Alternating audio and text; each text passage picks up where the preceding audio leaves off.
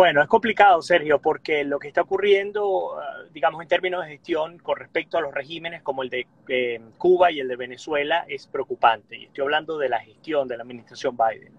Eh, a mi modo de ver es como que le hubieses puesto una bombona de oxígeno a un paciente terminal.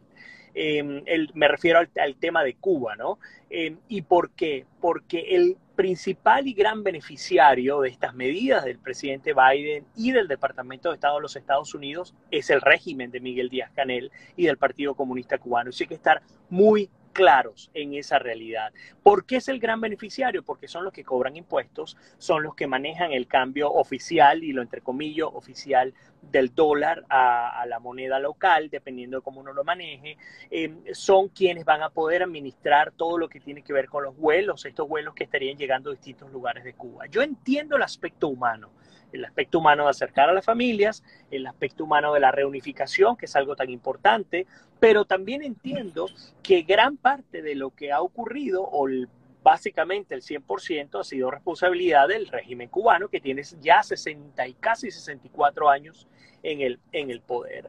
Entonces, la primera lectura es definitivamente lo que se decía cuando entró el secretario Mallorcas eh, y sobre la administración Biden con respecto al tema migratorio y al tema del abordaje de países como Cuba y como Venezuela, era verdad. Se sabía, se sospechaba que podía flexibilizar las medidas y de alguna manera estaríamos viendo una especie de relanzamiento de la política Obama porque Obama, recuerdan, eh, que fue el primer presidente después de instaurada, la, dictadura en, Cuba, que pisó el, aeropuerto José Martí de La Habana en el Air Force One, cuando, por cierto, Biden era su vicepresidente, se comenzó a descongelar las relaciones, eh, mejor dicho, el, el, eh, sí, las relaciones se comenzaron a descongelar y el bloqueo comenzó a, suavizarse hasta que llegó Trump y revirtió todas eh, las acciones por parte del presidente Obama. Ahora, ocho años después, eh, mentira, ocho años no, seis años después,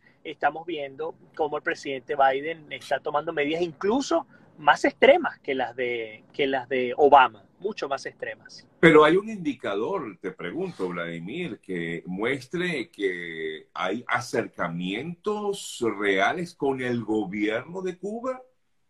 Claro, hace dos semanas la agencia de noticias AP habló justamente de estas conversaciones que estaban entre el régimen de La Habana y la Casa Blanca. No son secretas. Se está hablando de negociaciones para buscar vías eh, para mejorar la realidad de los cubanos. Eh, algo que a mi modo de ver, y, me permito equivocarme acá, eh, va a golpear muy fuertemente al Partido Demócrata para las elecciones de medio término de noviembre. Yo no sé qué está pasando dentro del Partido Demócrata, pero las cosas que estoy viendo y las reacciones que estoy viendo incluso por parte de, líderes demócratas es contundente. No están de acuerdo con muchas de las cosas que se están haciendo en este momento en Estados Unidos. Sí, ahora, eh, además, no solamente con, con Cuba, eh, leí ayer unas declaraciones que daba eh, Petro, donde afirmaba que tenía también muchos contactos con la gente del Partido Demócrata. Eh, con Sanders, entre otros, ¿no? Según, no me extrañaría. no me extrañaría, exactamente, ¿no? Ayer, Sergio, em, eh, para los que no, no, lo han visto o no me siguen, vayan a mi último post, que es una historia que tiene que ver con Venezuela. Y es bien interesante porque eh, es una historia, aparte, a ver, la noticia es esta, y ya la conocen ustedes. El martes pasado, 18 congresistas demócratas firmaron una carta de dos páginas, página y media la carta más la página y media de firmas, eh, pidiéndole al presidente Biden que elimine, no que flexibilice, que elimine las sanciones a Venezuela.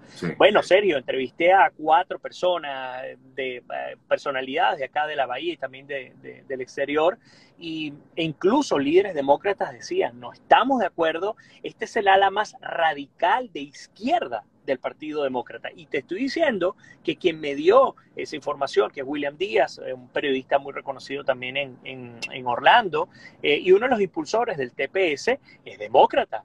Y ha sido demócrata abiertamente apoyando, por ejemplo, al presidente Biden y me dijo, mira, estos 18 congresistas que le pidieron a Biden esto no representan el sentir del partido y es el ala más eh, izquierdista, comunista y bueno, y reaccionaria del partido. Entonces sí, lo hay, no es mentira. Dentro del Partido Demócrata hay un ala que es así, no vamos a mentirlo. Y el mejor ejemplo es esto. Mira, cuando tú lees esa carta, Sergio, en la carta te dice que las sanciones exacerbaron la crítica situación humanitaria en Venezuela.